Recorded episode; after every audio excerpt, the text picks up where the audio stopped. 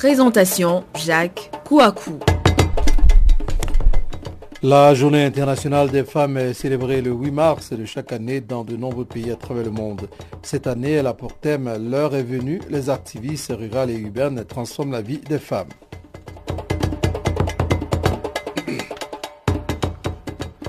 Nous parlerons évidemment abondamment de femmes dans ce bulletin, dans ce programme. Il sera aussi question du Zimbabwe. Le président Emerson Mnangagwa a mis en garde Robert Mugabe et son allié Ambrose Mitineri à propos de leur nouvelle organisation connue sous le nom de Front Patriotique National.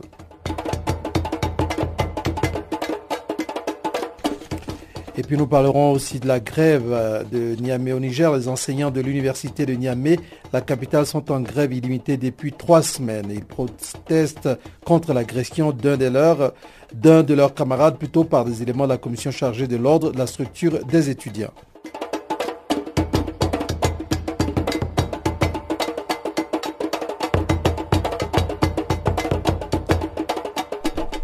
Voici là quelques titres qui vont marquer la page magazine de notre programme de ce jour. Mais avant que d'y arriver, voici maintenant le bulletin d'information.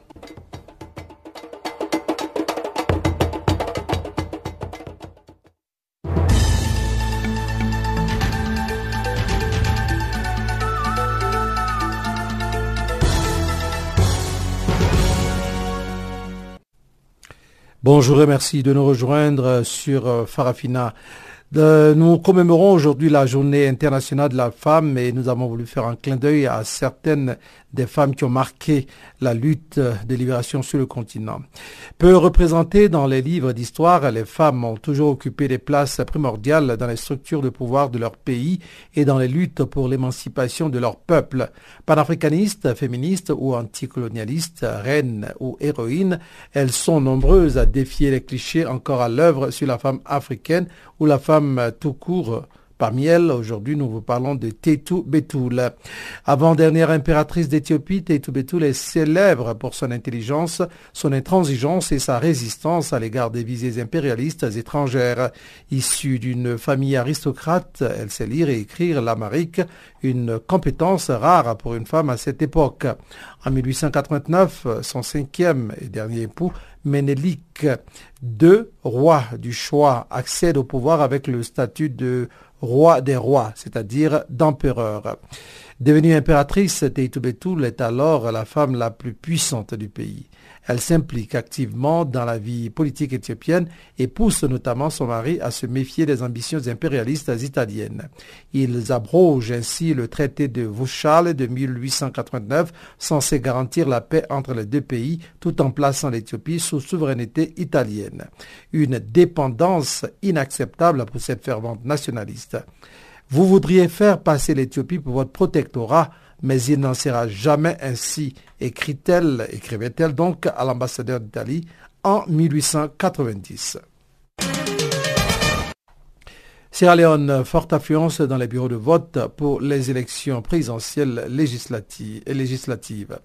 Les Sierra Leonais ont voté en nombre mercredi pour élire leur nouveau président, alors que les principaux candidats ont promis de changer les pratiques politiques et d'améliorer leurs conditions de vie dans l'un des pays les plus pauvres et les plus corrompus au monde. À la mi-journée, sous un soleil ardent, de longues files d'électeurs étaient encore visibles dans la capitale Freetown, alors que les principaux candidats ont voté pendant la matinée. Les quelques 2700 bureaux de vote du pays ont fermé à 17 heures, c'est-à-dire en heure GMT, heure locale donc, pour des scrutins à la fois présidentiels, législatifs et communal, où plus de 3,1 millions d'inscrits sont appelés aux urnes. Les premiers résultats partiels sont attendus dans les 48 heures. CPI, procès Jean-Pierre Bemba. La chambre d'instance de la Cour pénale internationale n'a pas commis d'erreur. C'est en ces termes que la magistrate argentine Silvia Fernandez de Gumerdi, juge présidente de la Chambre d'appel de la CPI, a rejeté l'un après l'autre les arguments de Jean-Pierre Bemba tendant à faire annuler sa condamnation à 12 mois de prison pour subornation des témoins prononcée fin mars 2017. En conséquence, la Chambre d'appel a rejeté tous les moyens soulevés par l'ancien vice-président de la RDC contre sa peine. Idem pour ceux des trois autres appelants poursuivis dans la même affaire. Parmi eux, deux proches de Jean-Pierre Bemba, son ex-avocat, maître Aimé Kilolo, qui avait été copé d'une peine totale de deux ans et six mois d'emprisonnement, dont avait été déduit le temps qu'il a déjà passé en détention, ainsi qu'à 30 000 euros d'amende. Et son ancien directeur de cabinet, le député Fidel Babala, condamné à une peine de six mois d'emprisonnement, dont avait été aussi déduit le temps déjà passé derrière les barreaux. La Chambre d'appel a ainsi confirmé les condamnations de Jean-Pierre Bemba et de ses deux proches, mais aussi celles de Jean-Jacques Magenda Kabongo et Narcisse Arido, impliqués eux aussi dans la même affaire de subordination de témoins. Mais elle considère que la Chambre de première instance a commis une erreur en estimant qu'elle avait le pouvoir inhérent d'imposer une peine avec sursis et en ordonnant la suspension le temps restant d'emprisonnement en faveur de Aimé Kilolo et Jean-Jacques. Maganda. Parlons à présent de la restitution du patrimoine africain. Emmanuel Macron donne des gages à Patrice Talon. Vous imaginez dans quel état je suis un bonheur à la limite de l'extase, confie tout sourire Patrice Talon lors de la conférence de presse conjointe lundi soir avec Emmanuel Macron. Le président français vient en effet d'annoncer la création d'une mission de réflexion et de consultation pour la restitution à des pays africains d'œuvres d'art actuellement en France.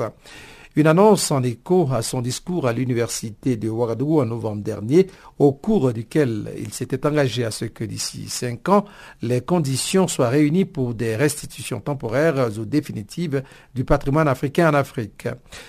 Le patrimoine africain doit être mis en valeur à Paris, mais aussi à Dakar, Lagos, Cotonou, avait alors souligné le président français à la satisfaction des autorités béninoises qui entendent développer le tourisme mémoriel. La mission de réflexion a été confiée par le président français à deux personnalités incontestables, l'historienne d'art Bénédicte Savoy, auteur d'une tribune remarquée dans le monde à ce sujet, et l'écrivain et universitaire sénégalais Felwine Sarr. Tous deux devront rendre leurs conclusions d'ici le mois de novembre prochain afin de concrétiser l'engagement d'Emmanuel Macron. Terminons euh, avec euh, cette euh, information. Pénurie d'eau en Afrique du Sud. Le Cap pourrait échapper au jour zéro.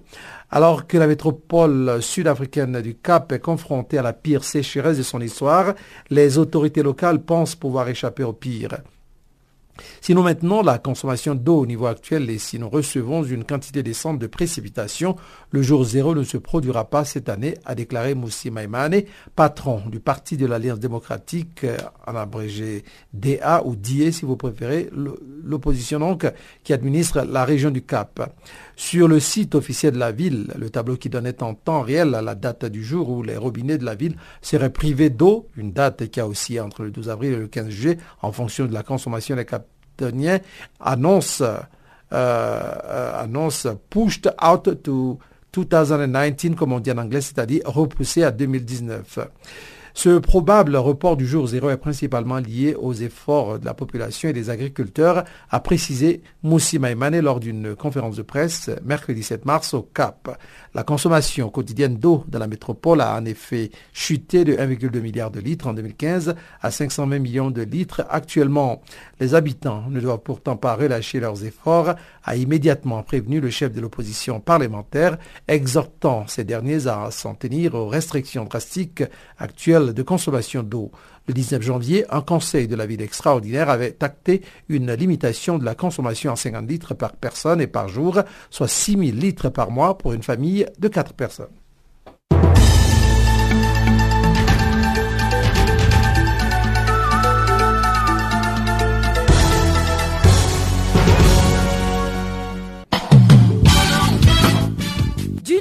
Sur Channel Africa.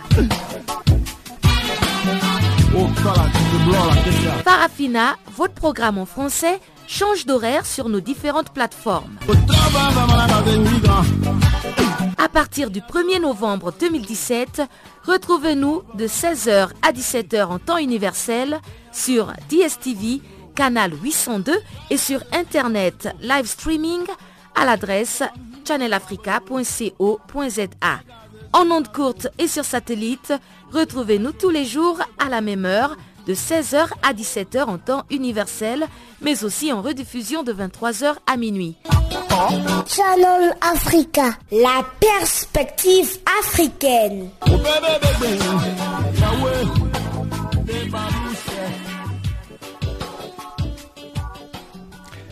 C'est Revlino Ibrahim qui assure la technique de ce programme de, ce jour.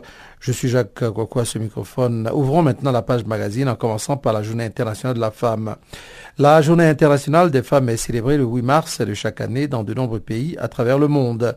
Cette année, elle a pour thème L'heure est venue. Les activistes rurales et urbaines euh, transforment la vie des femmes et elle s'inscrit dans le fil d'un mouvement mondial sans précédent en faveur des droits des femmes, de l'égalité et de la justice.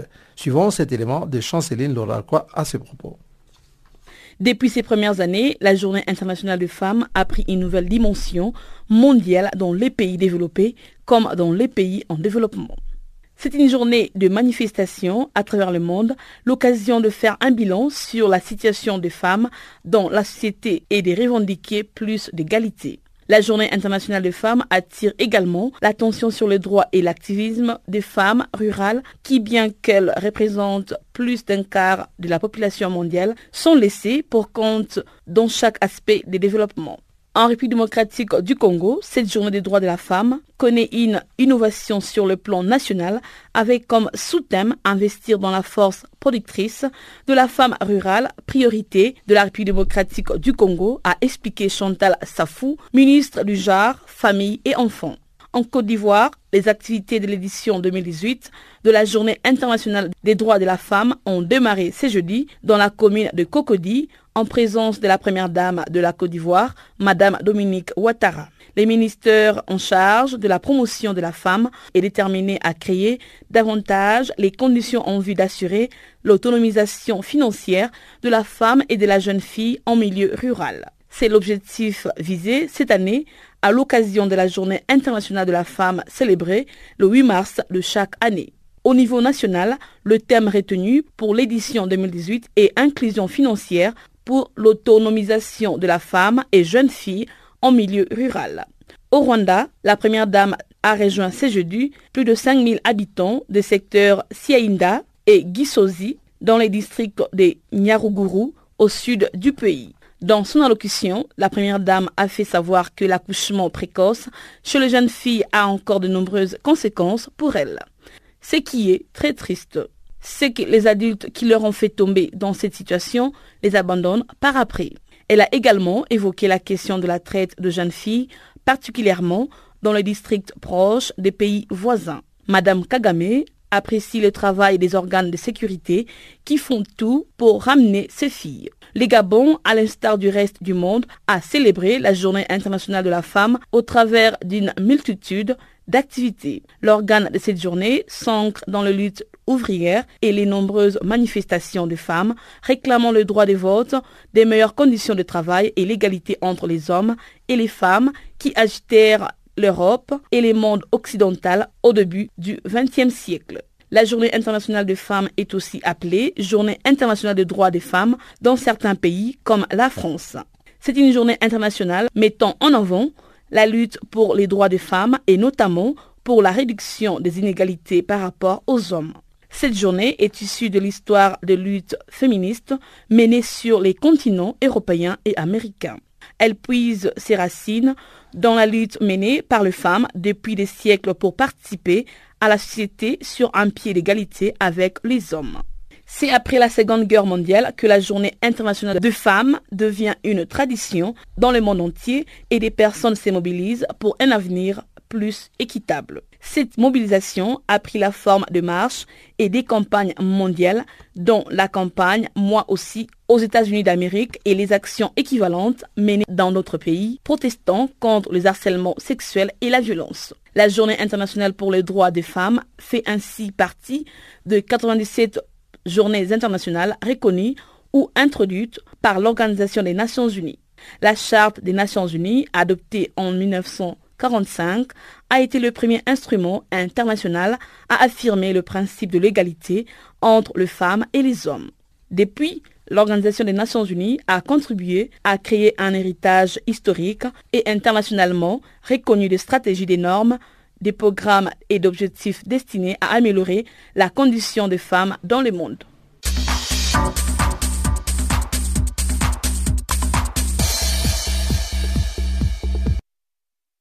Parlons toujours des femmes? Le réseau des femmes parlementaires a commémoré ce jeudi la journée internationale des femmes, placée sous le thème L'heure est venue. Les activistes rurales et urbaines transforment la vie des femmes, comme nous l'avons dit.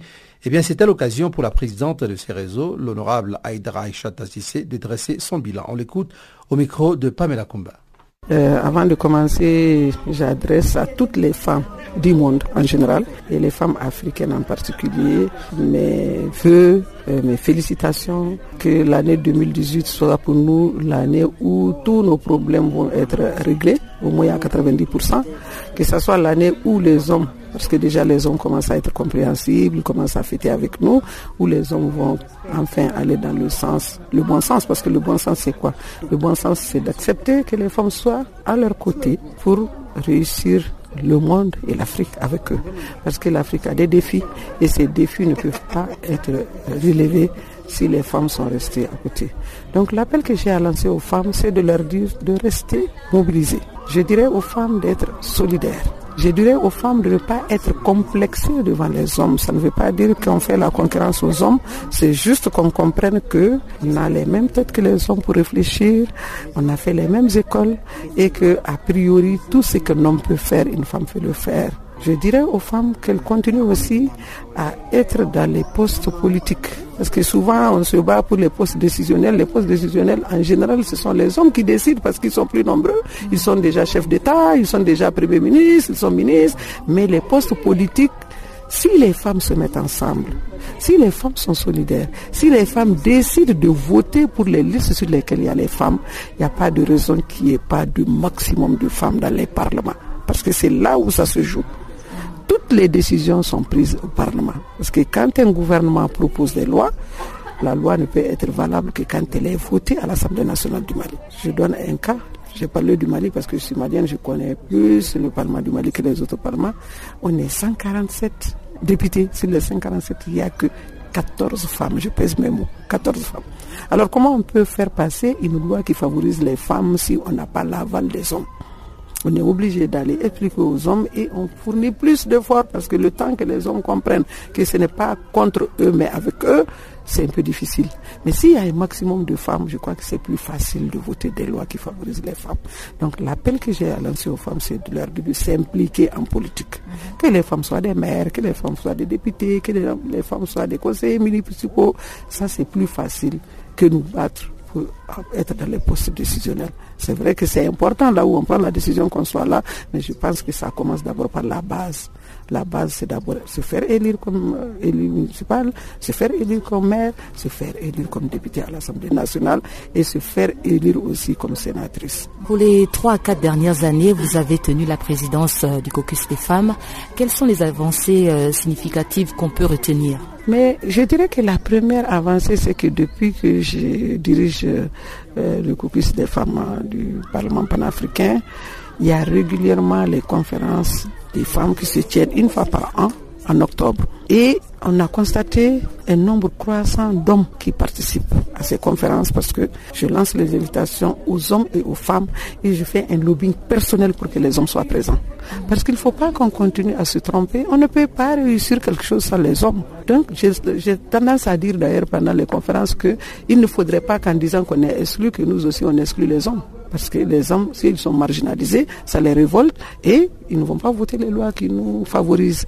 Donc ça, c'est déjà une avancée significative. Si je regarde la conférence du mois d'octobre, 40% des hommes députés du Parlement panafricain étaient présents et ont participé jusqu'à la fin aux travaux. Moi, je pense que ça, c'est une avancée, une première avancée significative.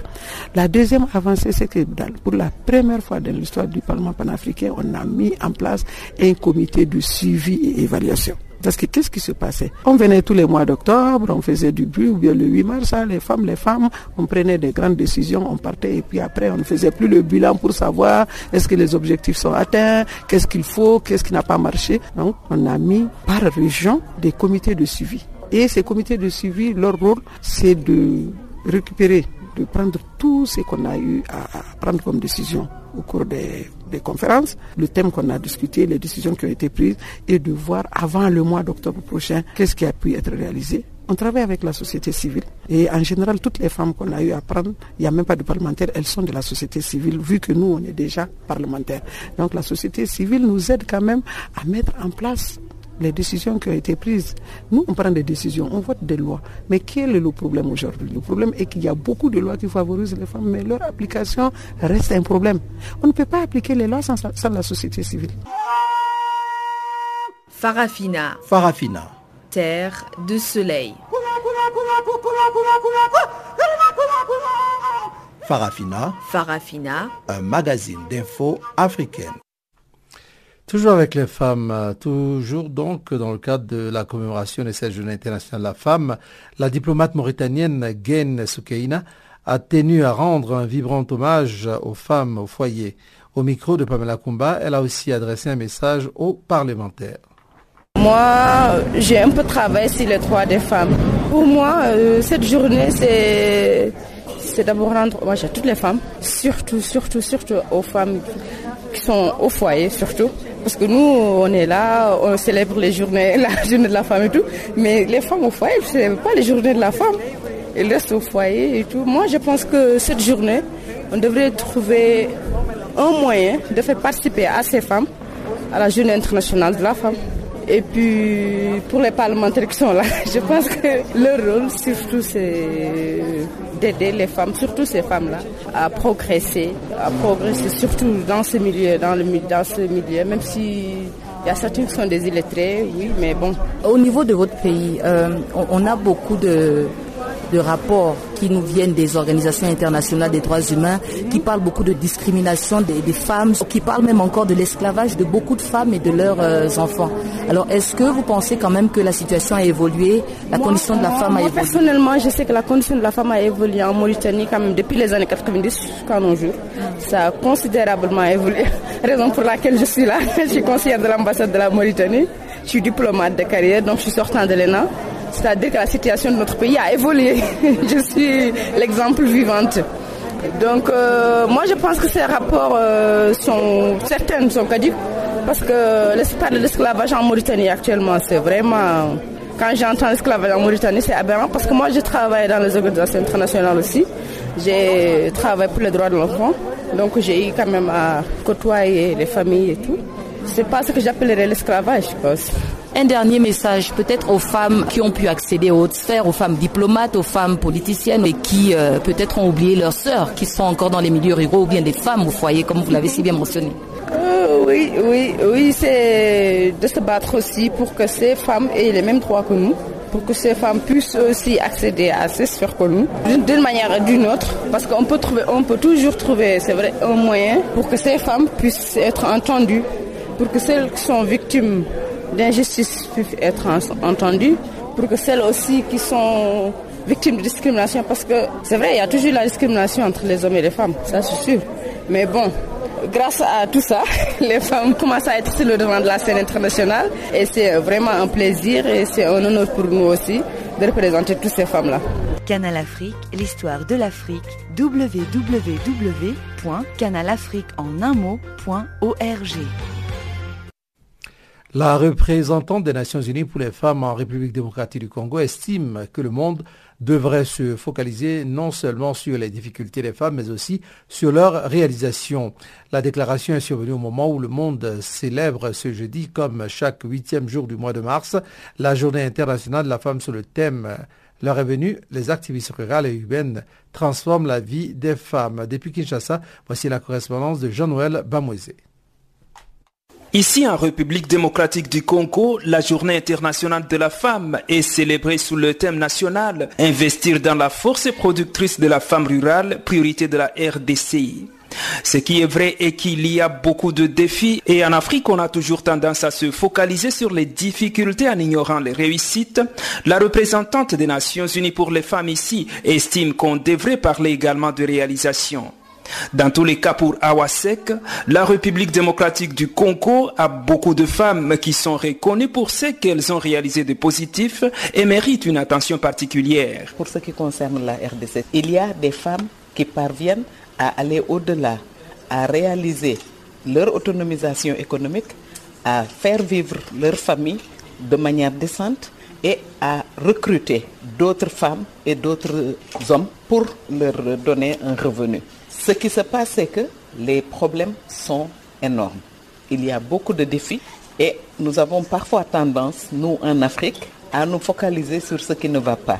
J'aimerais qu'on regarde ces histoires réelles de femmes et de filles congolaises qui se sont fait reconnaître au niveau national, qui se sont fait reconnaître au niveau international grâce à ce qu'elles ont réalisé. Ça n'empêchera pas de continuer à reconnaître les problèmes. Oui, il y a des progrès qui sont réalisés. Oui, il y a une motivation à continuer à faire face aux défis. Non, tous les problèmes ne sont pas réglés, mais on est là et on veut continuer à travailler ensemble. Nous aimerions que vous nous accordiez également une attention en parlant, non pas toujours des femmes qui ont des difficultés, mais également en parlant des femmes qui réussissent, qui sont reconnues pour ce qu'elles ont réalisé de positif. Des femmes qui réussissent, il y en a justement ici en République démocratique du Congo, et celles qui peuvent encore faire plus, il y en a bien sûr, mais aussi, il faut dire qu'elles sont nombreuses, les femmes qui se mettent à l'écart. C'est en tout cas ce que regrette la questeur de la Commission électorale nationale indépendante dans ce pays. Gérardine Kassongo souligne que les femmes font les mêmes études et le même travail que les hommes et c'est d'ailleurs le cas à la CENI. La femme congolaise, elle a étudié au même niveau que son collègue homme. Elle fait tout pour faire le même travail que l'homme. Elle qu'on ne voulait pas écouter. Aujourd'hui, la femme est montée sur le podium pour montrer son intelligence au même titre que l'homme. À la CENI, il y a aussi cette évolution-là. Et la femme est égale à l'homme. Elle fait le même travail que l'homme chez nous. Souvent, la femme se met toujours à l'écart. Pour cette année électorale, par exemple, la femme qui a eu le courage de s'enrôler, qui a eu sa carte, et cette femme-là, elle peut se porter candidate aussi.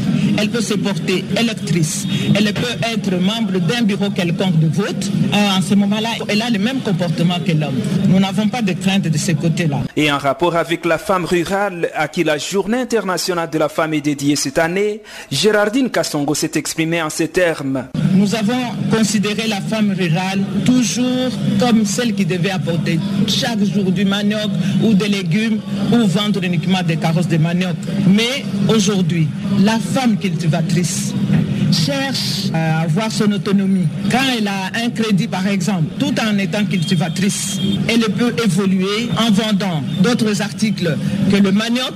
Elle peut chercher comment s'épanouir autrement parce qu'il n'y a pas que la culture, mais au départ, c'était quand vous vous rendez dans des marchés au niveau de Kinshasa. S'il n'y avait pas cette femme rurale qui amène le pondou, nous ne serions pas au niveau où nous sommes. Donc, il est grand temps que nous puissions honorer cette femme cultivatrice, que nous puissions lui donner de moyens pour qu'elle puisse s'autofinancer et continuer à faire autre chose en dehors de la culture. Plusieurs activités sont organisées tout au long du mois de mars, qui est justement le mois de la femme. Des activités à réaliser en collaboration avec la mission des Nations Unies ici, en République démocratique du Congo. Jean-Noël Bamoïse pour Canal Africa Kinshasa.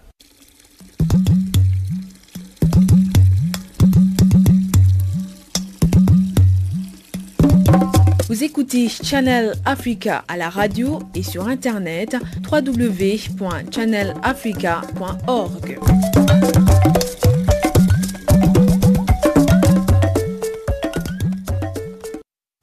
Comme d'habitude, c'est ici que nous marquons une pause juste pour respirer musicalement parlant. Et aujourd'hui, nous sommes en compagnie de Lokwa Kanza qui va chanter Mutoto, à la suite de quoi vous aurez le bulletin économique que vous présentera Barthélemy Nguesson. À tout à l'heure.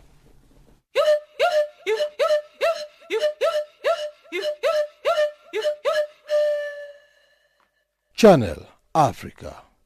Musique et son de l'Afrique. Usiku inafika, mtoto mami na pashulale, duniani maneno, mtoto mami na pashulale.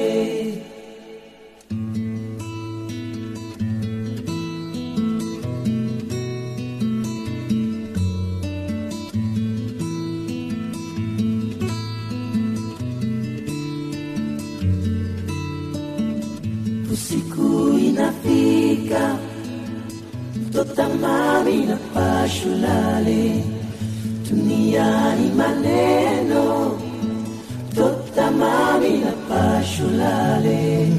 Mtoto wa mama usiku inakuya muzika weyo. Usiku inafika. Lalawe. Totamami na pashulale. Twa mama we. Yani maneno.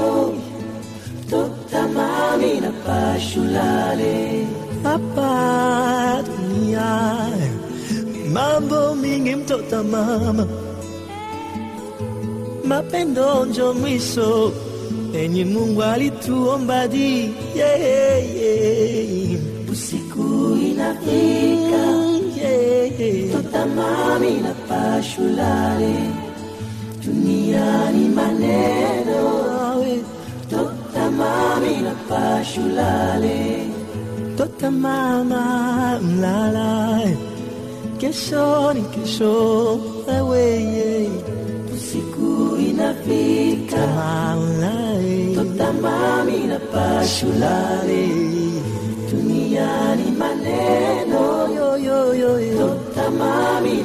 na pashulale toto alawe duniani mambo mabodie usiku inafika totamami na pashulale duniani maneno. Dunia. Totamami na pashulale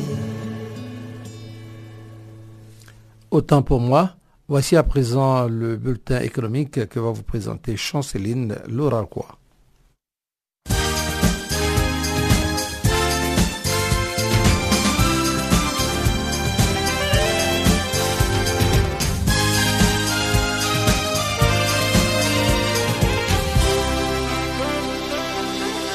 Bonjour. Au Sénégal, le Conseil national de concertation et de coopération des ruraux et ses partenaires se sont engagés ce jeudi à investir 479 millions de francs CFA dans la région de Kolda.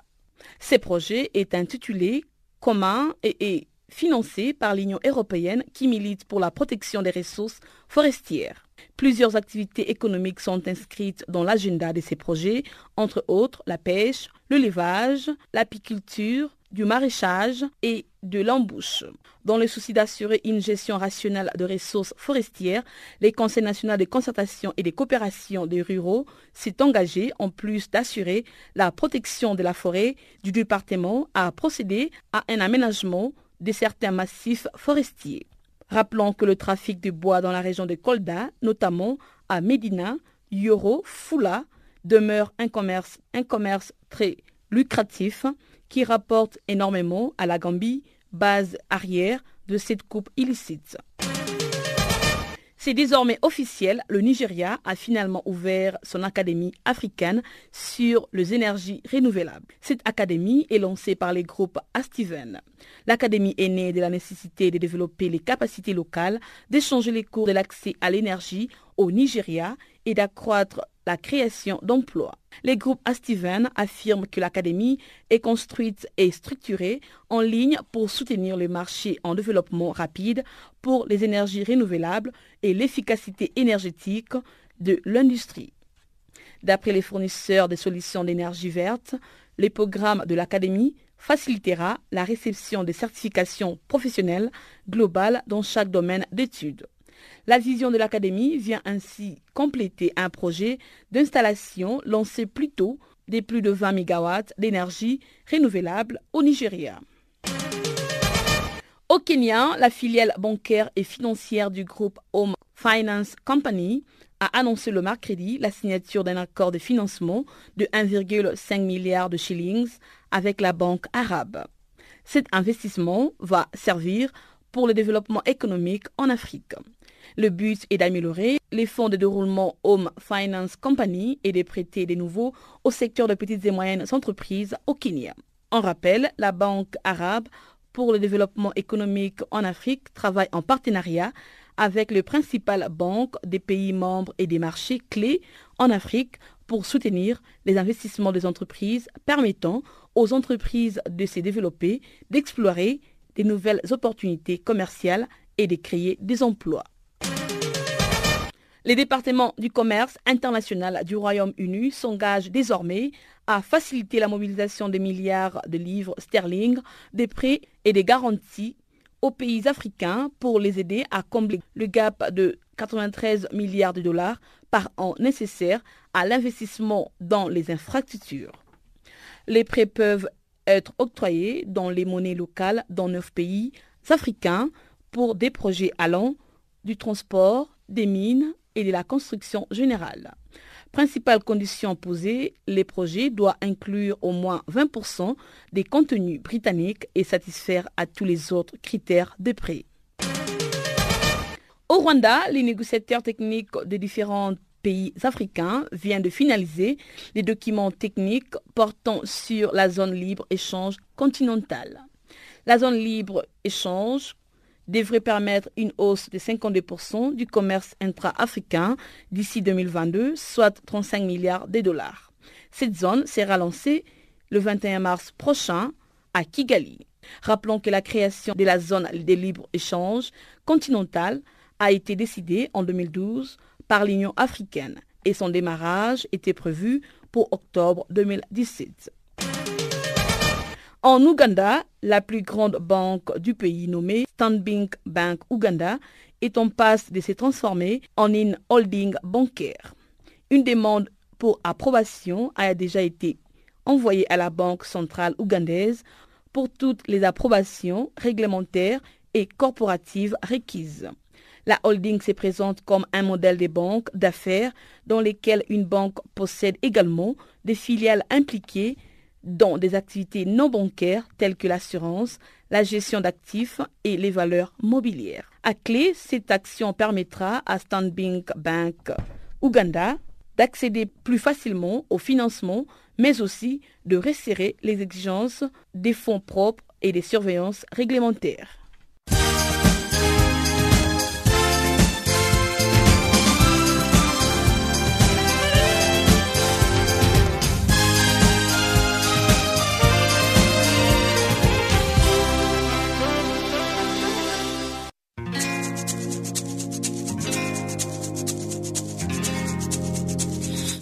Vous écoutez Farafina, un programme en français sur Canal Afrique émettant de Johannesburg.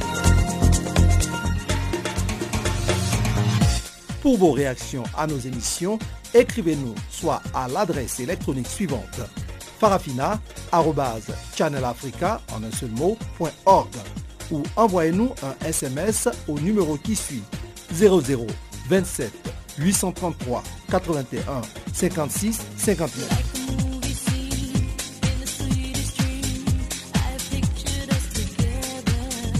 Notre adresse électronique farafina.channelafrica ou par SMS 0027 833 81 56 59. Entamons maintenant la deuxième partie de ce programme en commençant par le Zimbabwe. Le président Emerson Mnangagwa a mis en garde Robert Mugabe et son allié Ambroise Moutiniri à propos de leur nouvelle organisation connue sous le nom de Front Patriotique National, en abrégé NPF. Mnangagwa a lancé ses avertissements mercredi lors de l'Assemblée nationale de la jeunesse du parti au pouvoir, le ZANU-PF. C'était la première fois que le président zimbabwéen s'adressait aux jeunes de son parti depuis le congrès de décembre qu'il a mis au pouvoir. Voici des détails avec Batley Binguessan. Le chef de l'État du Zimbabwe a profité de l'Assemblée nationale de la jeunesse du ZANU-PF pour mettre en garde les responsables du nouveau parti d'opposition. M. Emerson Mnangagwa a affirmé aux jeunes de son parti qu'il avait très peu de connaissances sur le Front patriotique national, soupçonné d'être formé par les membres du G40 qui bénéficieraient du support de Robert Mugabe. Actuellement, nous voyons et entendons qu'il y a un nouveau parti. Nous ne sommes pas satisfaits de ce que disent les médias. Nous ne savons pas encore si c'est vrai ou non, a déclaré le président zimbabwéen. Pour rappel, le G40 ou encore Génération 40 est une faction formée au sein du ZANU-PF, proche de l'ex-première dame Grace Mugabe. Il s'agit de certains responsables du parti qui s'étaient donné pour mission de remplacer la vieille garde de politiciens par des jeunes dynamiques et diplômés. Cependant, en 2017, un congrès extraordinaire du ZANU-PF a expulsé les membres du G40 ainsi que Grace Mugabe à la suite de l'intervention militaire de novembre. La menace du président Mnangagwa survient à peine une semaine après l'intervention du secrétaire à l'information du parti au pouvoir. En effet, M. Simon Kaya Moyo avait tenu récemment une conférence de presse à Harare condamnant le général Ambrose Moutiniri ainsi que d'autres partis politiques pour ne pas avoir reconnu le nouveau gouvernement. Le secrétaire du ZANU-PF pour les affaires de la jeunesse, Pupurai Togaripi, a quant à lui interpellé et fustigé Robert Mugabe. Il a demandé à l'ex-président de se comporter en politicien responsable. Est-ce que quelqu'un peut essayer de parler à Robert Mugabe? S'il doit se retirer et être responsable, s'il ne respecte pas la révolution, nous cesserons de le respecter à l'avenir, a déclaré M. Togaripi, qui a indiqué par ailleurs que le ZANU-PF ne craint personne. Dans la foulée, le secrétaire du ZANU-PF pour les affaires de la jeunesse a traité les membres du G40 de voleurs qui doivent cesser les provocations en attirant l'attention des médias. Selon lui, il y va de la responsabilité de la Ligue de la jeunesse de défendre le parti révolutionnaire du ZANU-PF. Le secrétaire à l'information du parti au pouvoir a pour sa part déclaré aux journalistes que M. Mnangagwa a accédé au poste de chef de l'État à la suite de processus constitutionnels. Selon M. Simon Kaya, l'actuel gouvernement dirigé par Emerson Mnangagwa n'est pas en place à cause d'un coup d'État militaire comme allégué par certains petits partis. M. Moyo a tenu ses remarques en réaction aux propos de l'ancien ministre du Mashonaland Est, le général à la retraite Ambrose Moutiniri, qui a démissionné la semaine dernière du ZANU-PF. L'ancien ministre a expliqué qu'il se retirait à cause de ce qu'il a appelé l'inconstitutionnalité du coup militaire qui a imposé illégalement Emerson Mnangagwa en tant que président du Zimbabwe pendant l'opération Restore Legacy.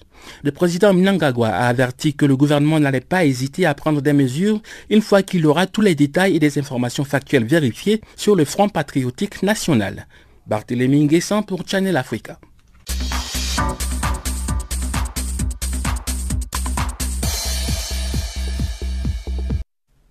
Au Niger, les enseignants de l'université de Niamey, la capitale, sont en grève illimitée depuis trois semaines.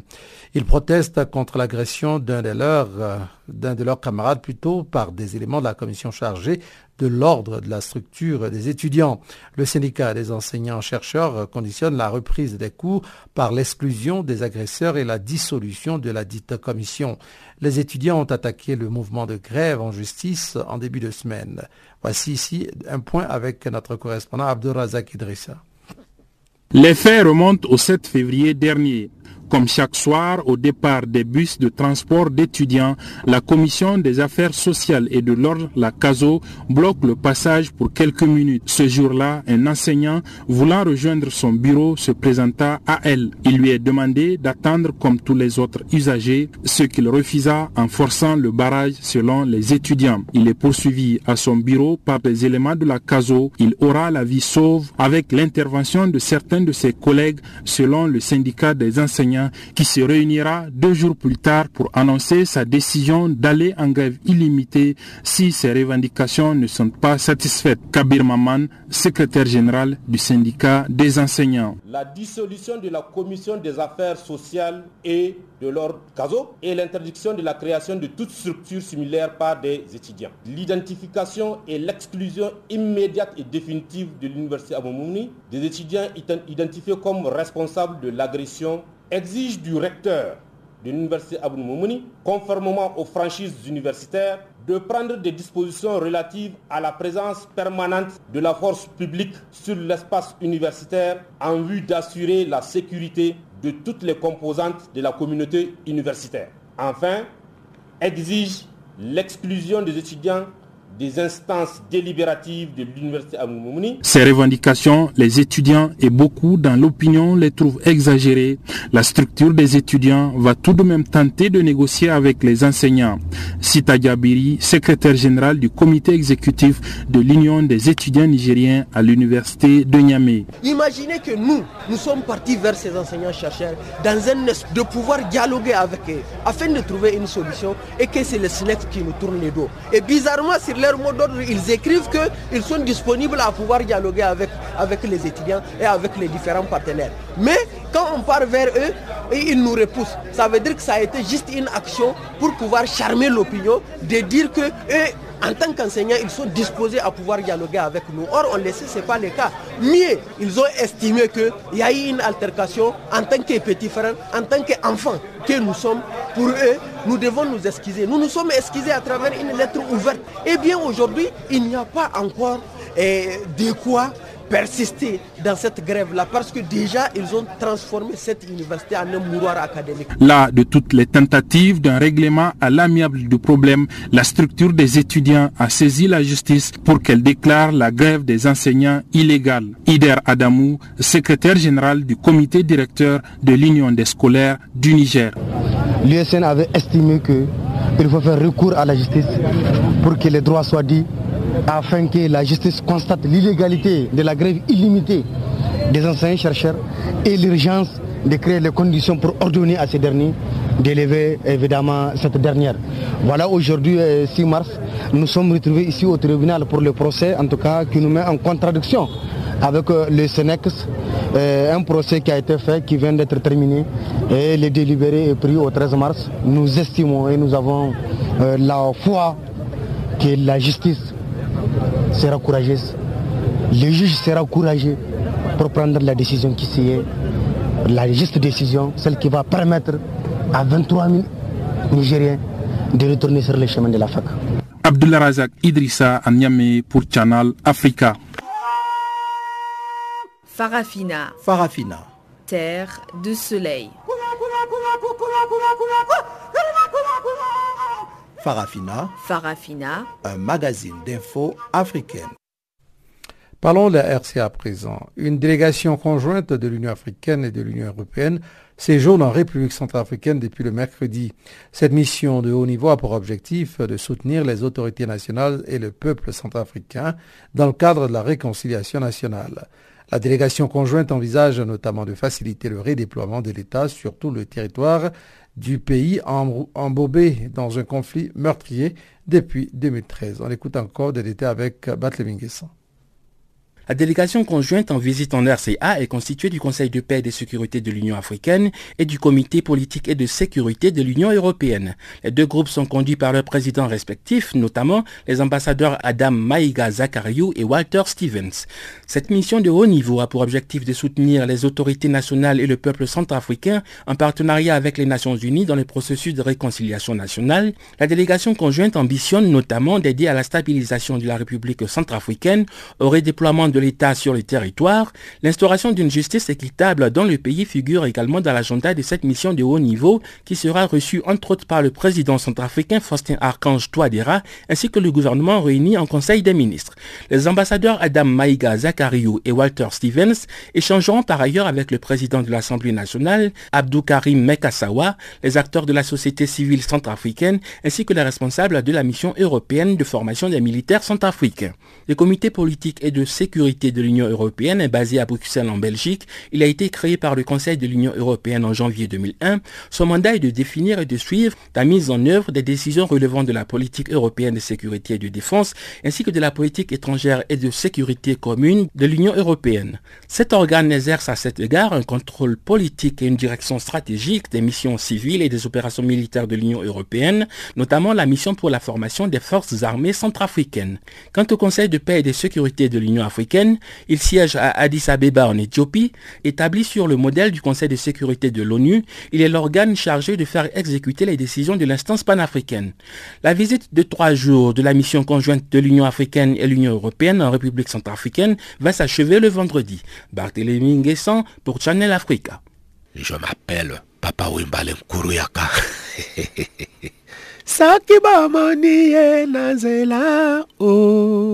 Vous écoutez Canal Afrique.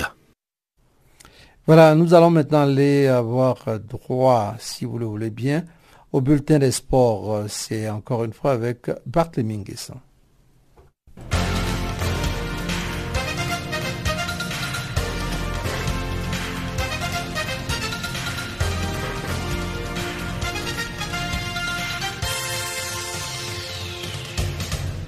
Bonjour à tous et bienvenue dans l'actualité sportive largement dominée par du football. Les 16e de finale allée de la Ligue des champions africaines se sont poursuivies le mercredi. Le WAC, le Wydad Casablanca, a étrillé sur ses installations son homonyme, le WAC de Williamsville, par 7 buts à 2. Les Ivoiriens qui sont à leur première participation en Ligue des champions se sont naturellement inclinés devant les champions en titre au stade Mohamed V de Casablanca. Le tout-puissant Mazembe a infligé une lourde défaite 4-0 à la formation mozambicaine d'Uniayo Desportiva du Songo grâce à un triplé de Ben Malango. L'autre club de la RDC, le Vita Club, a été battu en déplacement 1-0 face au Marocain du El Difa. Côté sud-africain, Bidvest Vest a perdu 1-0 devant le Petro du Agosto d'Angola quand les mêmes Melody Sundowns ont concédé le nul vierge face à Rayon Sport du Rwanda. Les deux clubs algériens, l'ES Sétif et le MC Alger, sont tombés respectivement devant Adouana Star et Mountains of Fire and Miracles FC. Les 16e de finale retour sont prévus les 16, 17 et 18 mars prochains. La phase de poule de la Ligue des Champions va se jouer à partir du mois de mai prochain. Dans le cadre des 16e de finale allées de la Coupe de la Confédération de la CAF le mercredi, le Cara Brazzaville a battu 3-0 les Tunisiens de l'Union sportive de Ben Gerdan. Kivutuka a rapidement donné l'avantage aux locaux dès la troisième minute. 22 minutes plus tard, Ngoma a corsé l'addition. Le troisième but a été l'œuvre de Niemba à la 79e minute. L'USM Alger et Maniema Union de la DRC se sont séparés sur un nul de deux buts partout. En déplacement au stade de Martyr, les Algériens ont bien entamé la rencontre en surprenant la formation locale. L'USM a inscrit deux buts en 30 minutes. Les Congolais ont attendu la deuxième mi-temps pour égaliser et revenir au score sous une chaleur accablante. Le mercure affichait les 37 degrés Celsius. Bonne opération en somme pour les Algériens qui retournent avec l'avantage de deux buts marqués à l'extérieur. Dans les autres rencontres du jour, Enyemba a battu 2-0 Énergie quand Cape Town City est allé arracher une précieuse victoire 1 à 0 sur les bases du Costa do Sol au Mozambique. Les 16e de finale retour de la Coupe de la CAF vont démarrer à partir du 16 mars prochain. Direction l'Angleterre pour parler de la Ligue des champions européennes de football.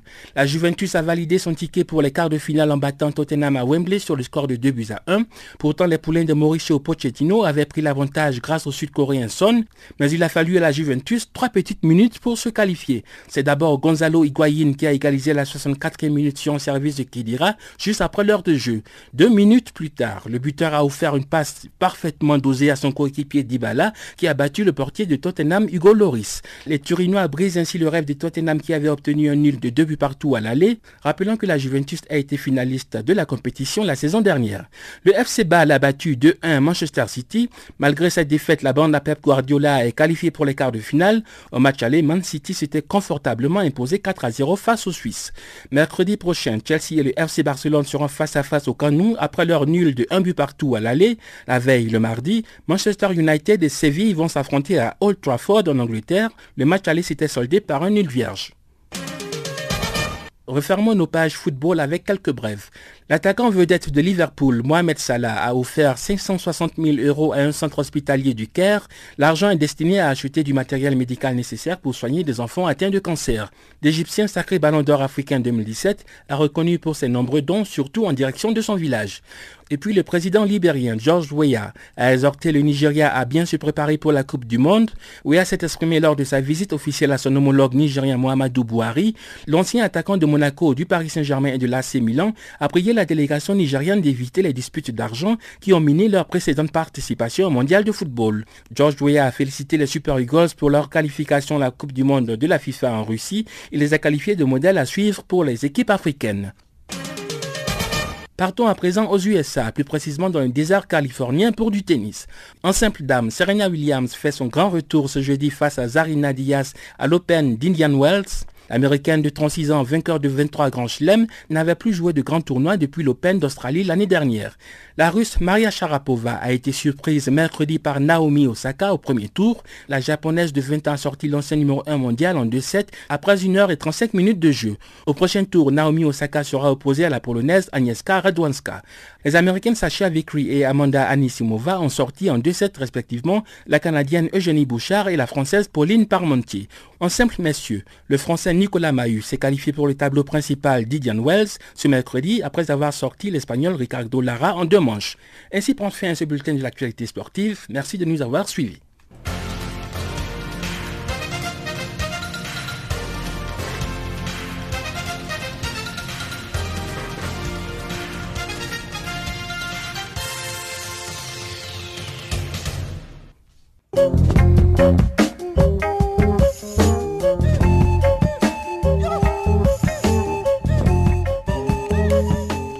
C'est le bulletin d'espoir qui vient donc clôturer Farafina pour aujourd'hui. Farafina qui, je vous le rappelle, a été mise en onde pour vous par Rivlino Ibrahim. Jacques Kwakwa ce microphone avec euh, tous nos correspondants et nos collègues qui nous ont aidés à préparer ce programme. Nous vous disons merci en espérant vous retrouver nombreux encore une fois demain à la même heure et sur la même fréquence. Restez sur Channel Africa.